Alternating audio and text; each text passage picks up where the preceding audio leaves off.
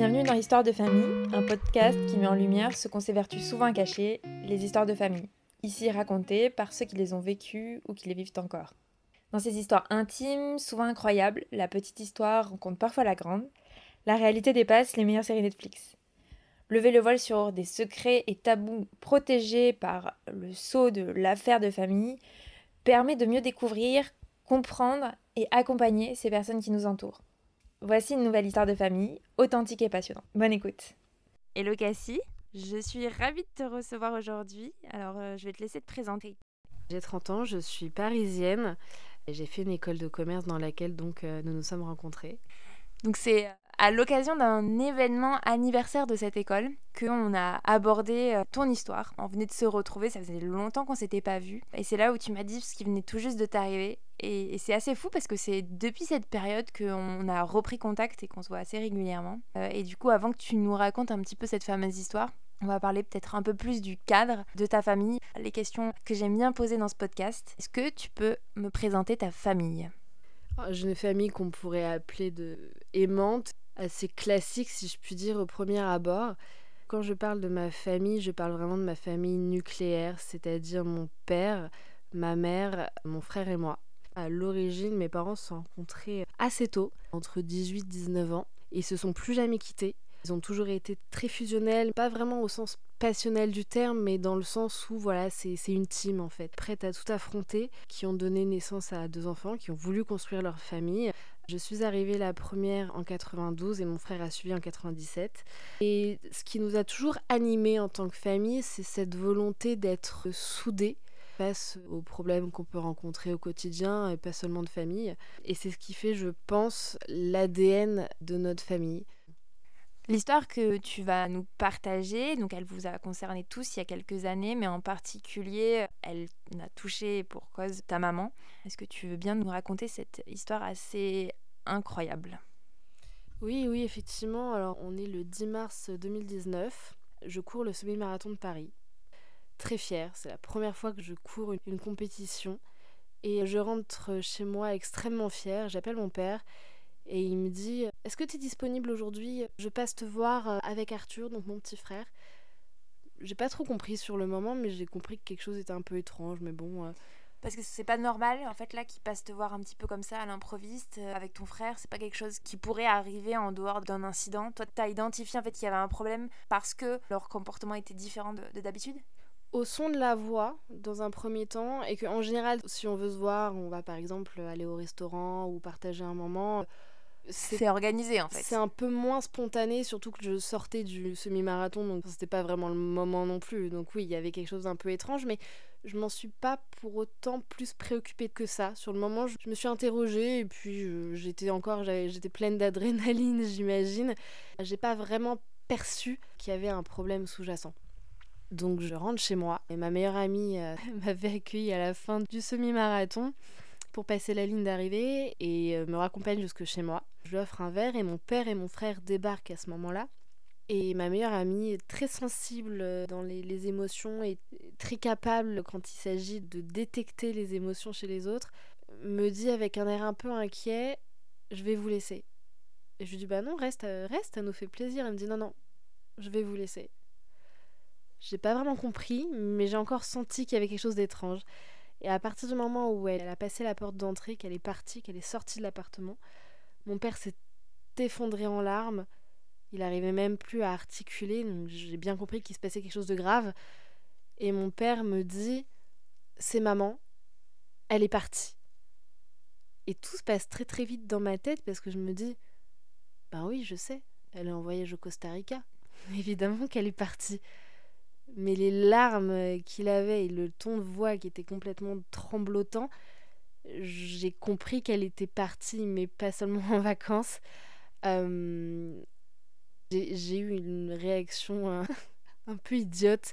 Je pense que c'est aussi un peu l'effet du choc et une sorte de, de déni où je l'ai pris dans mes bras et je lui ai dit mais non, c'est pas grave. et mon frère qui était à côté m'a entre guillemets traduit ce qui venait de se passer. Il m'a dit euh, non non, c'est maman, elle est morte. Et en fait, quelques heures plus tôt, mon père a reçu un appel depuis le Costa Rica où ma mère était partie en vacances avec des amis pour annoncer son décès brutal et soudain.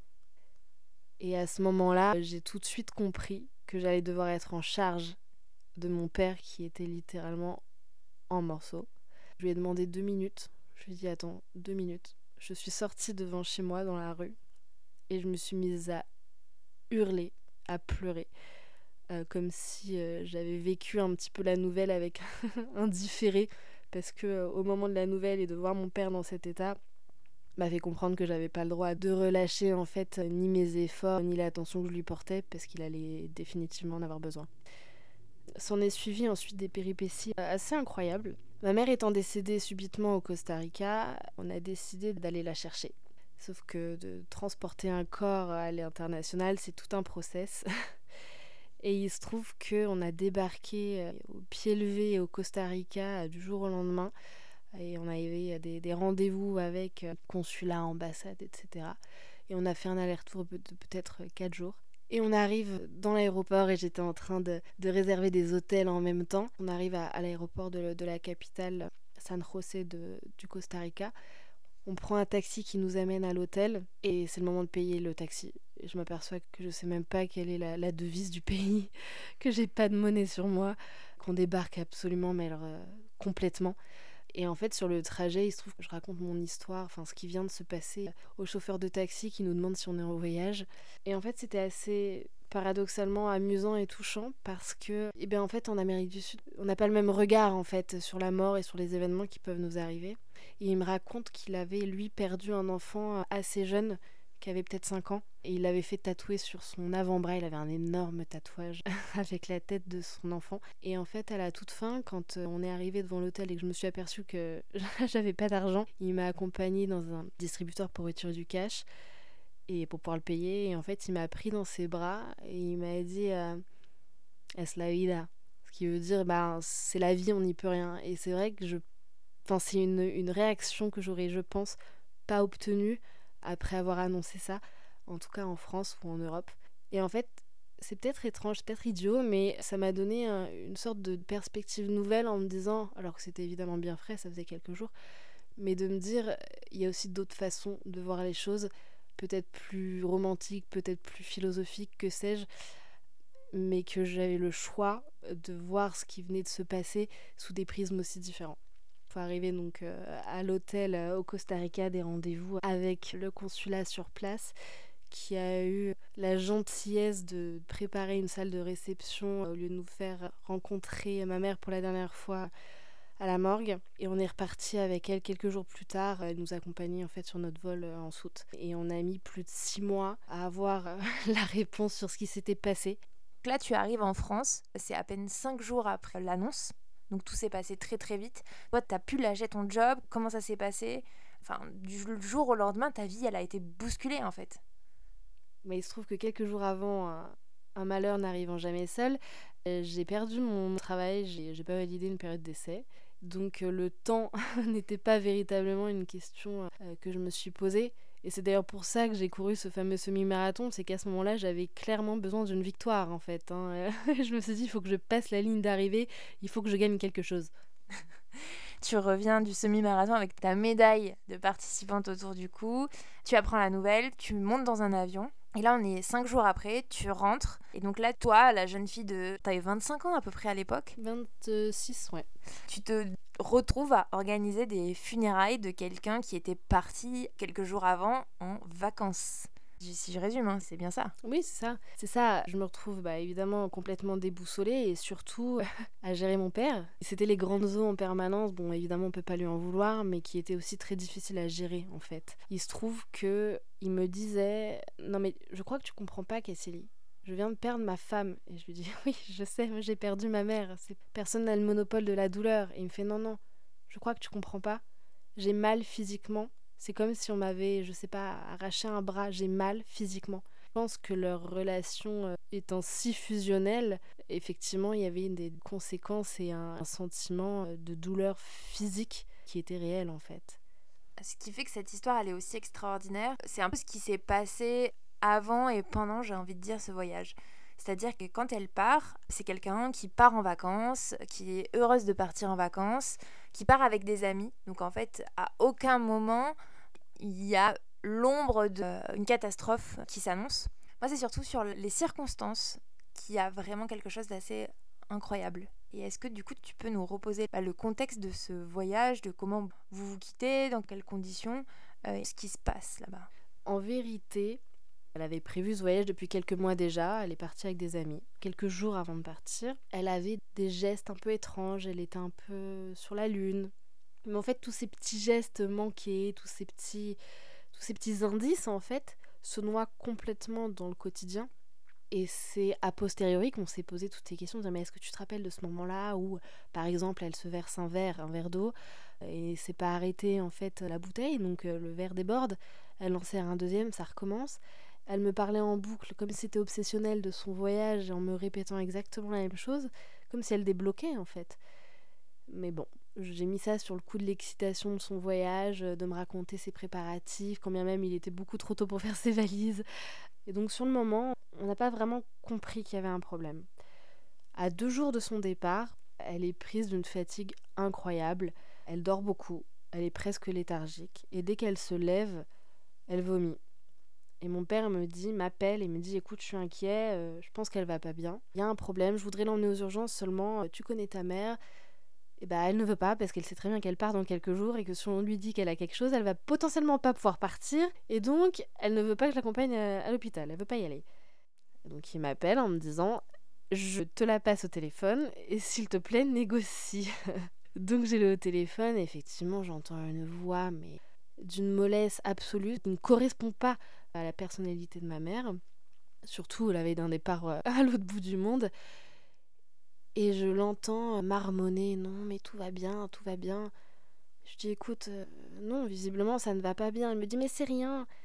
Et je lui réponds Si c'est rien, c'est pas grave, va à l'hôpital, ils te donneront quelque chose pour faire passer aussi tous ces mots et tu passeras un vol plus agréable parce qu'il y a quand même quelques heures de vol pour aller jusqu'au Costa Rica depuis Paris. Et je finis par la convaincre. Elle va à l'hôpital, et mon père est presque obligé de la porter pour la mettre dans la voiture. Et elle s'endort, elle tient pas debout, et elle n'est pas franchement réactive. Une fois arrivée à l'hôpital, mon père informe l'urgentiste qu'on dirait qu'elle n'a pas toute sa tête. Visiblement, c'est pas pris en considération, et on nous dit qu'elle a une sinusite, donc quelque chose de complètement bénin, et on lui donne des antibiotiques. on la ramène à la maison. Visiblement pas si rassurée que ça. C'était un samedi. Le dimanche, mon père la dépose à l'aéroport pour qu'elle puisse prendre son avion. Juste après, il m'appelle en pleurs, il me dit il y a quelque chose qui va pas, il y a un problème. Elle a l'air complètement perdue, complètement déconnectée, il y a un problème. Moi n'étant pas sur place, je me dis qu'il exagère un petit peu et je lui dis écoute, laisse-la tranquille, elle part au soleil, ça ira mieux quand elle reviendra. Et mon père au téléphone ajoute tu sais, elle a même pas enlevé le bracelet qu'ils lui ont mis à l'hôpital, il y a un problème. Elle monte dans l'avion avec ses amis avec qui elle voyageait. Apparemment, elle s'est endormie quasiment tout de suite, mais encore une fois, elle était dans un état, une sorte d'état second.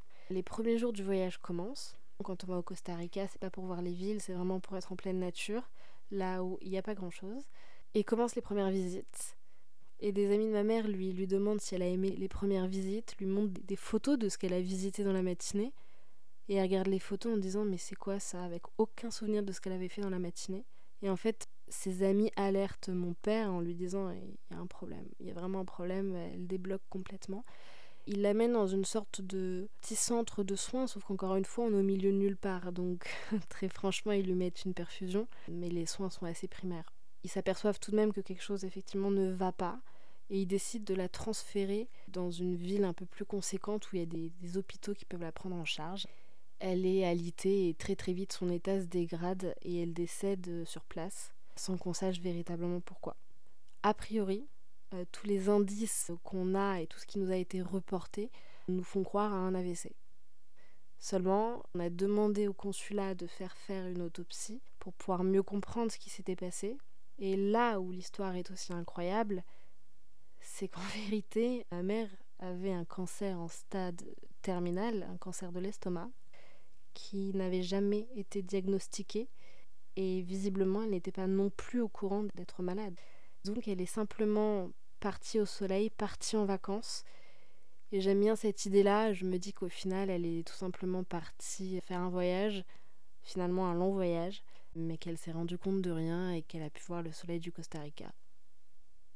Donc ça, c'est quelque chose que vous apprenez en menant un petit peu votre enquête. Vous vous refaites le film. Toi, tu me dis, elle n'était pas au courant. C'est une certitude aujourd'hui qu'elle n'était pas au courant. Alors effectivement, c'est assez, improbable de ne pas être au courant. Avoir eu les résultats de l'autopsie six mois plus tard, je suis allée consulter avec mon frère un gastro-entérologue parce qu'on s'inquiétait aussi des sujets euh, héréditaires. Cancer qui ne l'est pas d'ailleurs, celui-ci spécifiquement j'entends. Et la gastro-entérologue nous a dit qu'effectivement c'était assez improbable, mais il se trouve qu'un cancer de l'estomac peut être un cancer assez silencieux. Connaissant ma mère, je sais que si elle se savait malade, elle nous aurait laissé peut-être des lettres, quelque chose, c'est une évidence. Et qu'au-delà de ça, je pense que quand vous avez un cancer, que vous le savez, vous n'avez pas envie d'être seul à le savoir et à le cacher. Vous avez envie d'être rassuré, vous avez envie d'être entouré, donc vous êtes obligé de le dire. Je pense pas non plus qu'elle se serait dit euh, je pars à l'autre bout du monde et advienne que pourra, euh, j'y mourrai. Je ne pense pas. On a retrouvé dans ses affaires quelques médicaments euh, très légers, l'homéoprazole, etc., pour des douleurs à l'estomac, mais bon, ça n'est pas du tout témoin d'un cancer. Ça reste un médicament très courant. Donc j'imagine qu'il y avait effectivement quelques douleurs ou des gènes, mais visiblement pas assez pour s'en inquiéter plus que ça. Donc en quelques jours, ta vie, elle a complètement basculé entre la fin d'un contrat, un contrat de travail, le décès de ta maman, ton schéma familial, donc du coup l'équipe composée par tes parents, votre mode de fonctionnement est complètement bouleversé. Comment ça a changé? Qu'est-ce qui a changé? Et est-ce que aujourd'hui ça a même évolué depuis quelque temps? Alors oui, effectivement, toute la dynamique de famille est perturbée et redessinée. J'ai tout de suite compris que j'allais être euh, en charge. Je me suis transformée euh, un peu en, petite maman, rôle dont j'ai hérité mais qui n'est pas voulu. Alors évidemment, on passe par plusieurs stades, une sorte de choc, de déni, de la colère, euh, de la tristesse, etc. Mais on les vit pas nécessairement tous dans le même ordre et pas exactement tous les mêmes étapes. Et il se trouve que mon père et mon frère n'ont pas du tout la même façon de vivre en fait cet événement.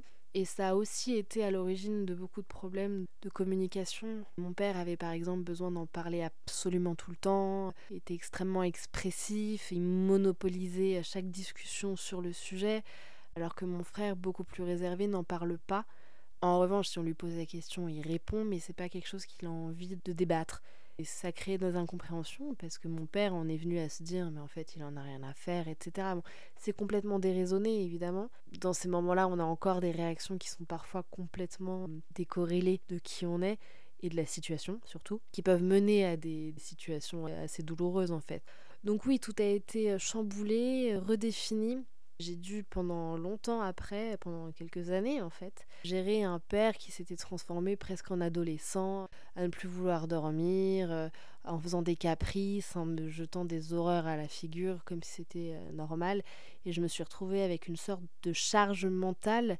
Puisque ma mère n'était plus là, et eh bien j'étais Cassilie plus ma mère, et à disposition euh, la plus totale c'est évidemment compliqué à gérer avec ma, propre vie, le fait de devoir ben, processer aussi mon deuil, euh, le fait de retrouver un travail, etc.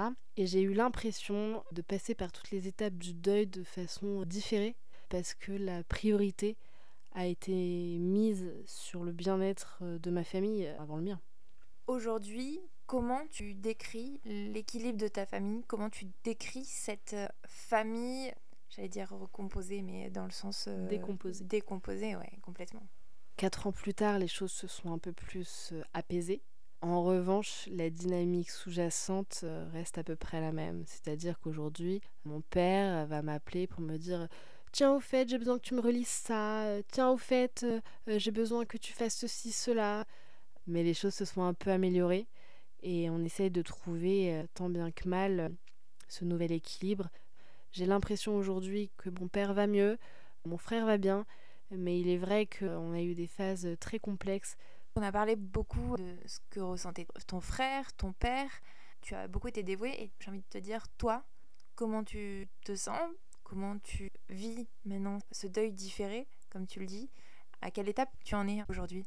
Je sais pas exactement où j'en suis, forcément plus apaisée. Je pense que j'ai fini par accepter ce qui était arrivé. En revanche, je me dis qu'en fait l'acceptation arrive au moment où quand on repense à la personne, on n'est plus plein de larmes, mais on a une sorte de sourire en coin un peu nostalgique. Et je pense avoir atteint ce niveau d'apaisement en quelque sorte. En revanche, Il y a certaines dates qui sont difficiles. Là, c'est demain. Donc il y a certains moments où voilà. Après, je suis quelqu'un de très pragmatique et je pense que étrangement, ça m'a beaucoup aidé euh, de me dire bah de toute façon, tu n'as aucune emprise sur ce qui vient de se passer. Donc ça sert à rien de vouloir refaire et refaire et refaire l'histoire. Comme dirait le chauffeur de taxi euh, du Costa ouais, c'est la vie. Et je pense que ça aide en un sens à, avancer. Je ne crois pas nécessairement à la vie après la mort. Je me dis simplement que le temps qu'elle a vécu sur Terre avec nous, on a pu partager des moments extraordinaires, de faire vraiment de beaux voyages. Voilà, c'est ce qu'elle a pu m'offrir, c'est ce qu'on a pu partager et vivre ensemble, c'est ce qu'on a pu prendre en fait.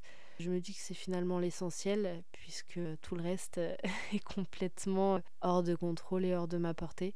Je pense que je suis beaucoup plus apaisée.